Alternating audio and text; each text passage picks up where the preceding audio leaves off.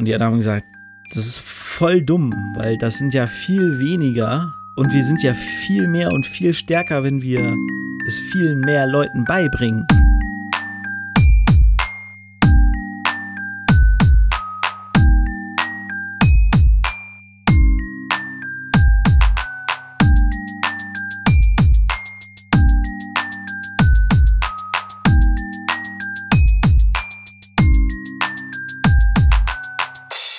Was geht ab, Leute? Herzlich willkommen bei Potters philosophischen Podcast-Programm. Mein Name ist David Dirke, Mirot Bengoing Neighbor und das hier ist das neunte Kapitel von Harry Potter und die Kammer des Schreckens. Ja, die Kammer des Schreckens wurde geöffnet, damit haben wir geendet in der letzten Folge, im letzten Kapitel. Und ja, die ganze Schule steht mysteriöserweise im ersten oder zweiten Stock wechselt scheinbar im Buch, wo Miss Norris an der Wand hängt und da drüber drunter steht, ich weiß gar nicht, ich glaube, sie hängt da drunter, es steht, die Kammer des Schreckens wurde geöffnet, Feinde des Erben, nehmt euch in Acht. Was ich vergessen habe, letzte Woche zu sagen, das ist eigentlich nur eine Randbemerkung, hat mit der Geschichte nichts zu tun, zeigt aber, dass damals schon feststand, wann genau Harry Potter spielt. Ich dachte mal, das kann man erst im letzten Buch zurückverfolgen, wenn man das Sterbedatum von Harrys Eltern auf dem Friedhof sieht, aber das stimmt nicht. Denn wir haben hier bereits die im letzten Kapitel war ja die Todestagsfeier und an der Todestagsfeier sehen wir einen Kuchen oder so eine Art Kuchentorte von Sir Nicholas, wo drauf steht Sir Nicholas von Mimsk, ein paar andere Sachen glaube ich noch und äh, Todestag war 1492, also der 31.10.1492. Das heißt, 500 Jahre später haben wir 1992. Das bedeutet, wir sind im Jahr 92. Harry Potter wurde 1991 eingeschult, wurde 1980 geboren und wir sind straight in den 90ern.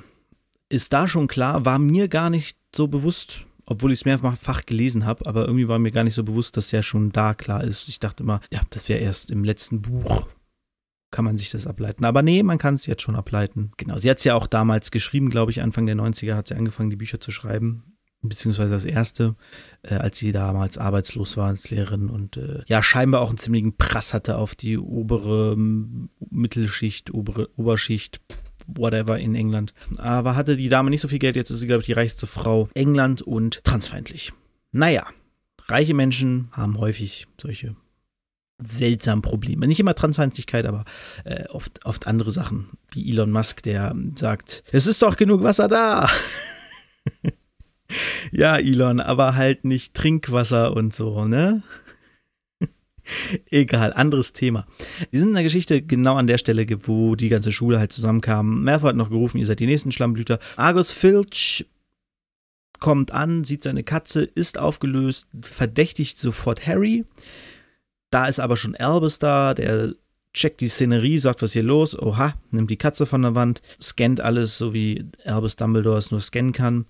Und dann verschwinden sie auch relativ schnell in das Büro von Gilderoy Lockhart, weil Dumbledore sagt, das wollen wir nicht hier machen, alle Schüler sollen ins Bett, ihr drei, also Harry, Ron, Hermine, sollen mit ihm kommen und Lockhart sagt, ja, mein Büro ist das nächste, Snape kommt mit, Filch kommt mit, McGonagall kommt mit, dann sammeln sie sich alle da, Lockhart macht wieder den äh, Angebermodus und sagt, ja, uh, das ist dies, oh Mensch, das war bestimmt der und der Fluch, wäre ich dabei gewesen, ich hätte es verhindern können, ich habe keinen Gegenfluch, aber leider war ich nicht dabei, ja, Mist.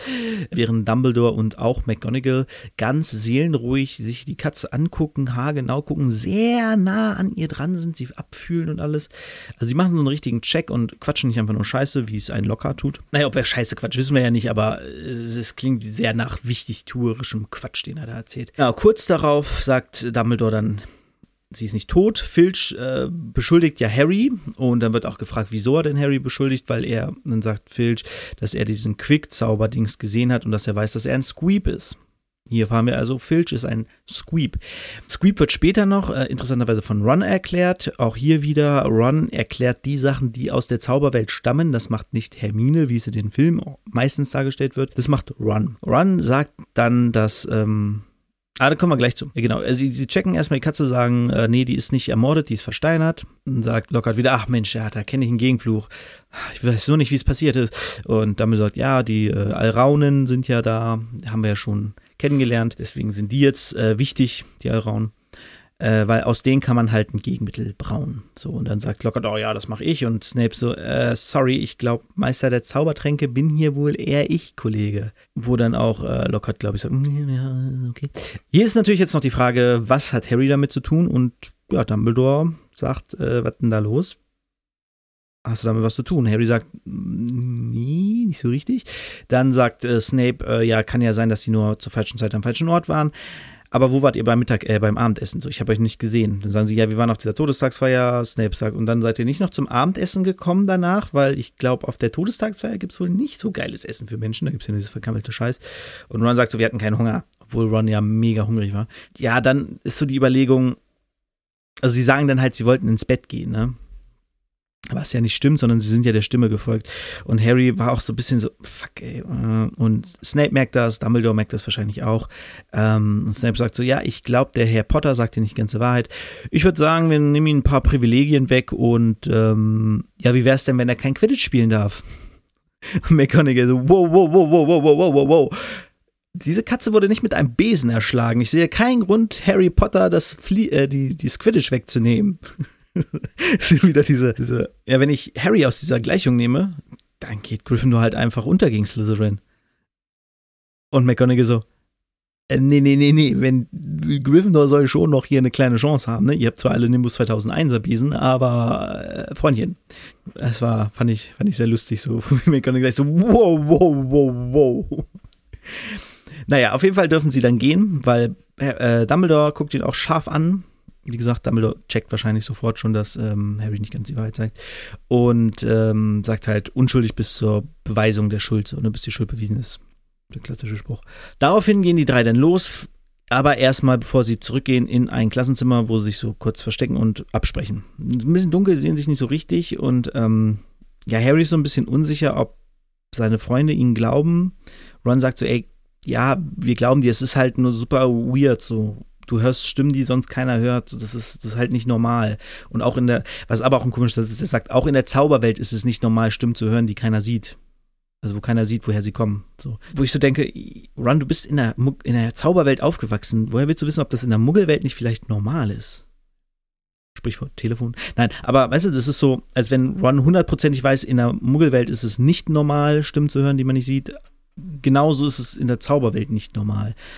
Aber er, es würde ja auch reichen, wenn er sagt, in der Zauberwelt ist es halt nicht normal, auch wenn wir zaubern können, dass, dass, dass man Stimmen hört, die man nicht sieht. So. Genau. Und dann erklärt, fragt Harry noch so, was ist die Kammer? Welche Kammer wurde geöffnet? Und dann sagt Ron, ich glaube, mir hat mal einer meiner Brüder oder mir hat mal jemand erzählt, ich glaube, es war Bill, äh, von irgendeiner versteckten Kammer in Hogwarts, so, aber keinen Plan, weiß ich jetzt auch nicht ganz genau.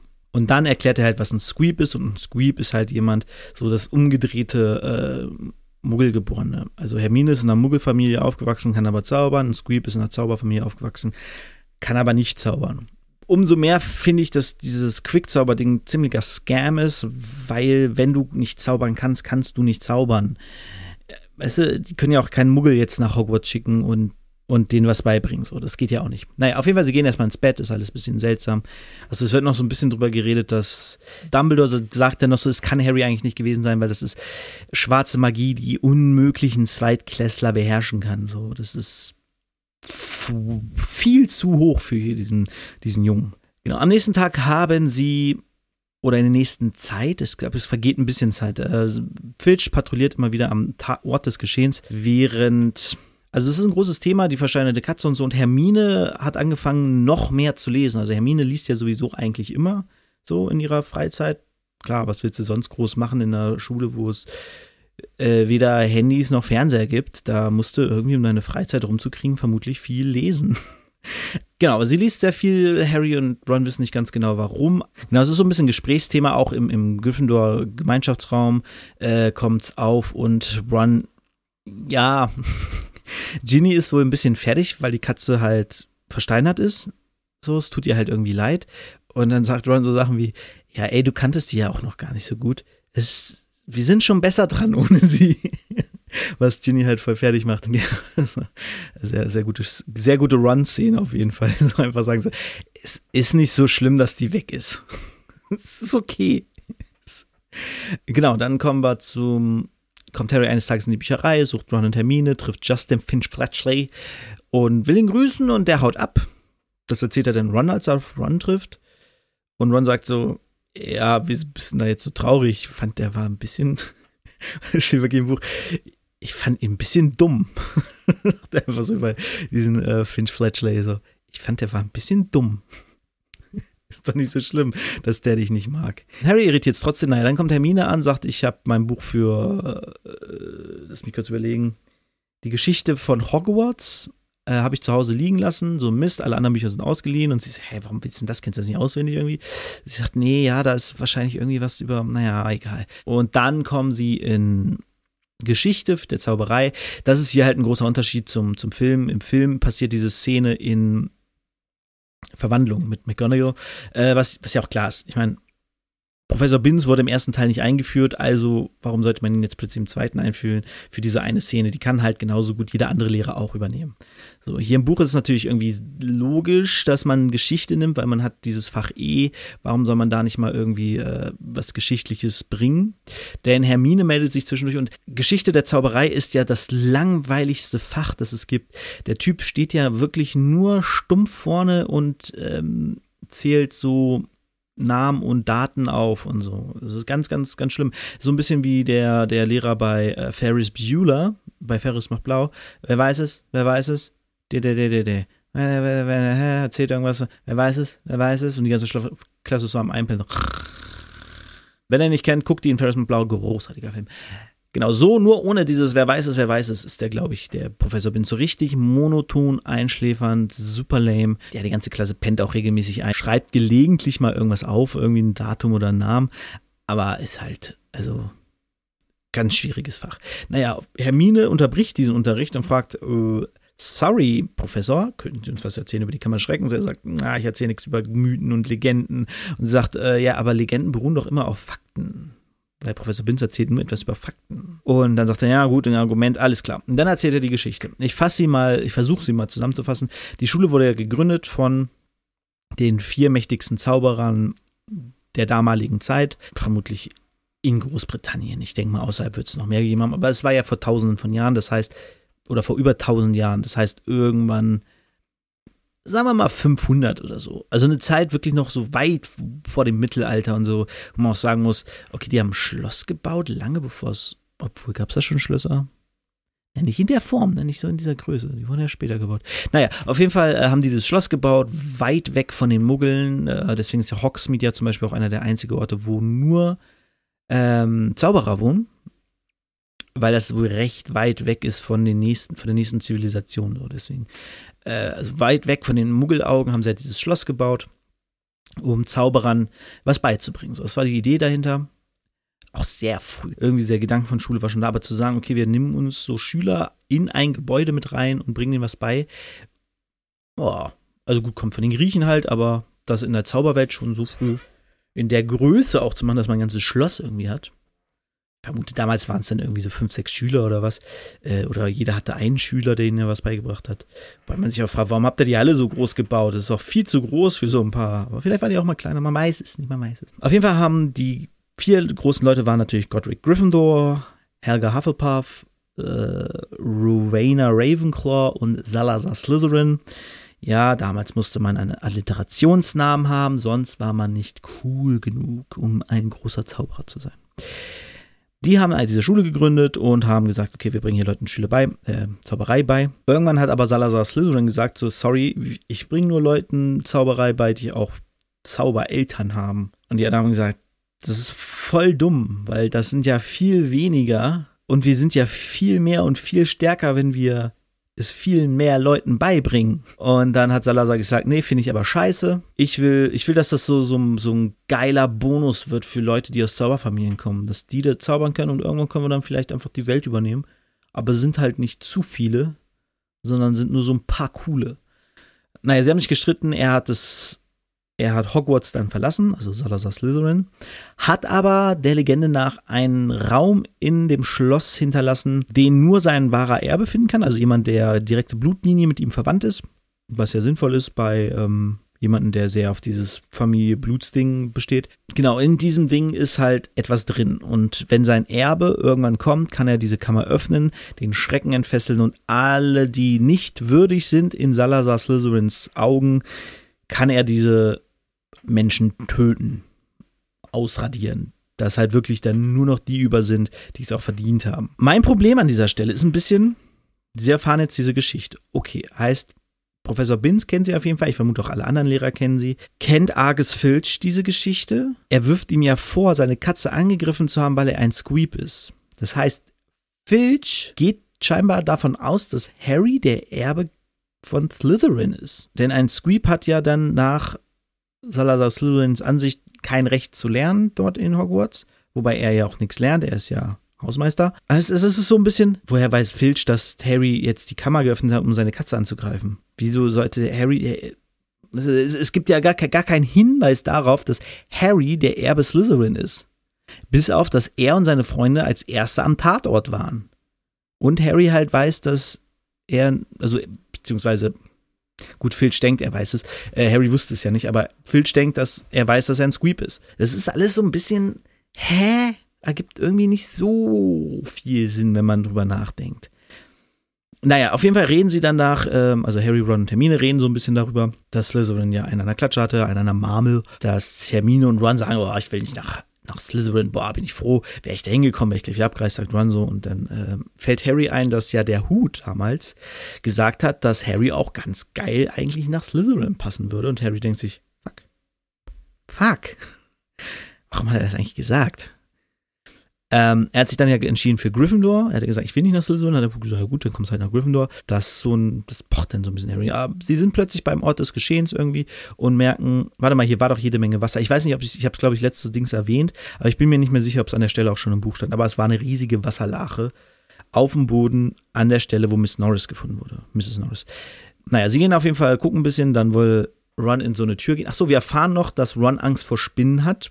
Da sind ganz viele Spinnen an einer Stelle, die irgendwie probieren, aus dem Schloss abzuhauen. Und Ron findet das super eklig, will ja gar nicht hin. Und dann sagt er mir, wieso hast du Angst vor Spinnen? Er sagt, ja, äh, Fred oder George, weiß nicht mehr genau, hat sein Teddy, als er drei Jahre alt war, mal in eine Spinne verwandelt, weil er sauer auf ihn war. Der meinte, das war das Schlimmste überhaupt. Er hält seinen schön kuscheligen Bär in den Arm und plötzlich ist er nicht mehr kuschelig und hat viel zu viele Beine. So, das hat ihn halt geprägt. Seitdem hat er Angst vor Spinnen, finde ich völlig legitim, finde ich ein eine schöne Background-Story, um auch einem Charakter eine Schwäche zu geben, die dann hier im Film natürlich auch ein bisschen eingesetzt wird. Die geht auch nicht weg, soweit ich mich erinnere. Hier wird sie natürlich so ein bisschen präsent gehalten. Dann wollen, sind sie so ein bisschen am Rumgucken und so, hä, was ist hier eigentlich? Und dann kommen sie in ein Klo und Ron will nicht rein, sagt, es ist ein Mädchenklo, sagt Hermine, da wird aber keiner drin sein. Kommen sie rein und da ist Maul, die maulende Myrte.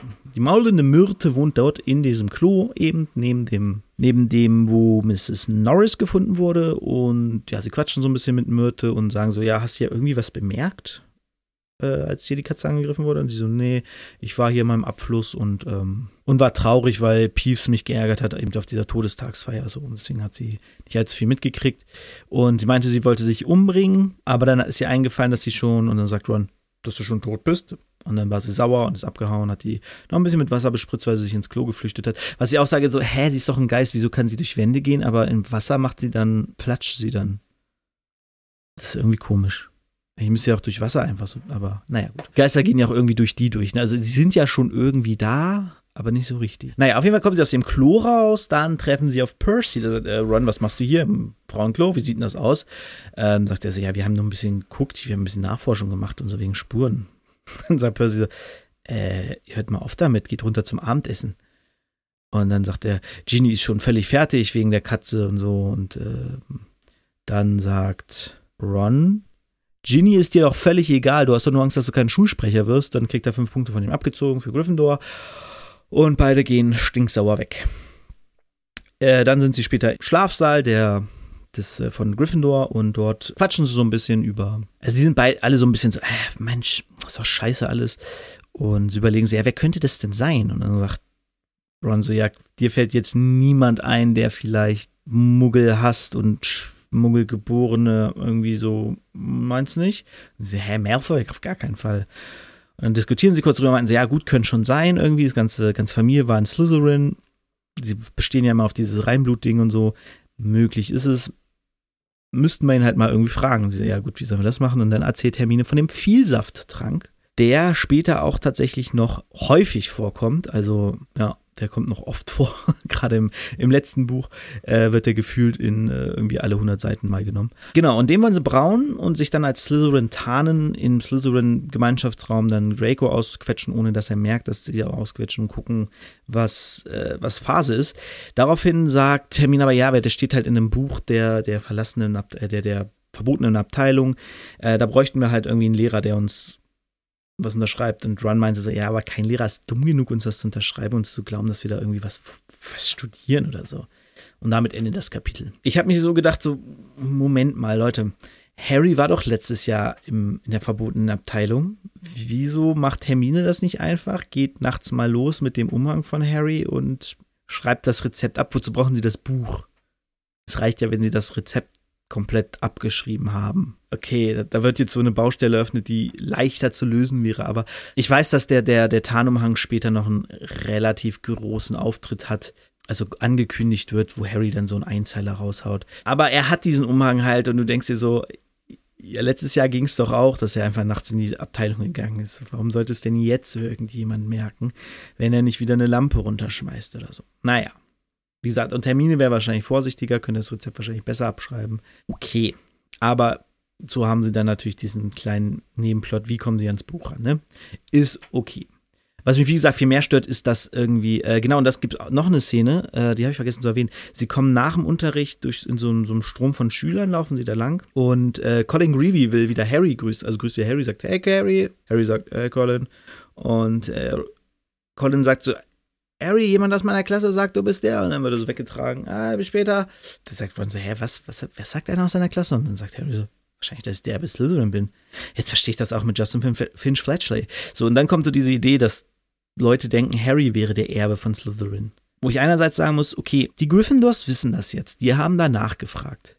Aber scheinbar weiß es ja schon die ganze Schule. Selbst Colin Greevy weiß es scheinbar vor Harry mit diesem Erbe Kammer-Ding. Das ist so ein bisschen, das hat man häufig in Filmen, dass es so ein großes Geheimnis gibt. Und sobald das gelüftet ist, ist es gar kein Thema mehr, dass es mal ein Geheimnis war, sondern du hast das Gefühl, plötzlich weiß jeder genau, was, was los ist. Also irgendwer ist der Mörder, keiner weiß, wer der Mörder ist. Und dann gibt es so einen Moment, wo der Zuschauer der Mörder gezeigt wird, also der, meistens der Protagonist findet es dann irgendwie heraus, wer der Mörder ist. Aber du hast dann das Gefühl, dass in der ganzen Welt drumherum alle so eine SMS kriegen, so der ist der Mörder, ah, alles klar. Und dann ist es so ganz normal, dass das der Mörder ist und es wird gar nicht mehr hinterfragt, sondern so, ja, das ist jetzt halt der Mörder, das hat der herausgefunden. So, das ist so eine Dynamik, die habe ich schon ganz oft in Filmen gehabt, wo du denkst so, hä, aber warum ist denn jetzt gar kein Thema mehr, dass das eigentlich niemand weiß? Und das ist ja hier auch so. Ich meine, klar, die hatten jetzt alle ein paar Tage Zeit herauszufinden, was es mit dieser Kammer auf sich hat. Und Draco weiß es vielleicht ja auch schon, scheinbar. Ich meine, er kam ja direkt angerannt, hat gerufen, ja, äh, ihr seid die nächsten Schlammblüter und so. Der wusste ja irgendwie schon, was Phase ist, hat man das Gefühl. Aber was ist mit, mit, den, mit den Hufflepuffs, Justin Finch Fletcher? Woher weiß der das? Saßen die dann da zusammen, haben gesagt, so, ja, ähm, die Kammer des Schreckens heißt, ja, da ist dann so eine Kammer und jetzt geht's so. Weil selbst die Lehrer sagen ja, das, das ist ein Mythos, den gibt es. Und äh, ich meine, die wissen ja wahrscheinlich auch alle, dass, schon, dass da schon mal was war, so, ne, kommt ja auch später noch. Aber ach, das ist alles so schwierig, so. Ich fände es halt besser, wenn dann irgendwie so ein bisschen Zeit verstreicht, nachdem Harry es erfahren hat. Und dann kommt irgendwie dieses Gerücht auf, Harry ist der Erbe. Warte mal, der war doch als erstes am Ort. Warte mal, Filch hat doch gesagt, dass, dass er dass er das mit der Katze war. Wieso hat er das denn gesagt? So. Aber das war ja so eine Dynamik, die komplett an uns vorbeigegangen ist. Und jetzt ist einfach so, ja, Harry ist der Erbe Slytherin, das glauben ganz viele. Finde ich schwierig, finde ich ein bisschen doof geschrieben irgendwie. Gut, kann man jetzt nicht ändern. Ja, oh, ganz schön viel gequatscht jetzt. Aber genau das war das Kapitel. Äh, es hieß übrigens, habe ich gar nicht erwähnt, ne? Neuntes Kapitel heißt Die Schrift an der Wand, im Original The Writing on the Wall. Sie haben neue, neue Quest, die drei. Äh, sie müssen das Buch kriegen, den Vielsafttrank brauen und dann Draco ausfragen, ob er der Erbe Slytherin ist. Wenn sie die Quest erledigt haben, kriegen sie jeder 500 Erfahrungspunkte und neue Stiefel. So, mir fällt gerade keine gute Verbindung zur Folge ein. Deswegen nehmen wir einen lustigen Zauber, der bringt deine Stimme zum Singen, nämlich das ist Cantis. Cantis, also C-A-N-T-I-S. Cantis. Cantis. Wir hören uns nächste Woche. Bis dahin. Ciao.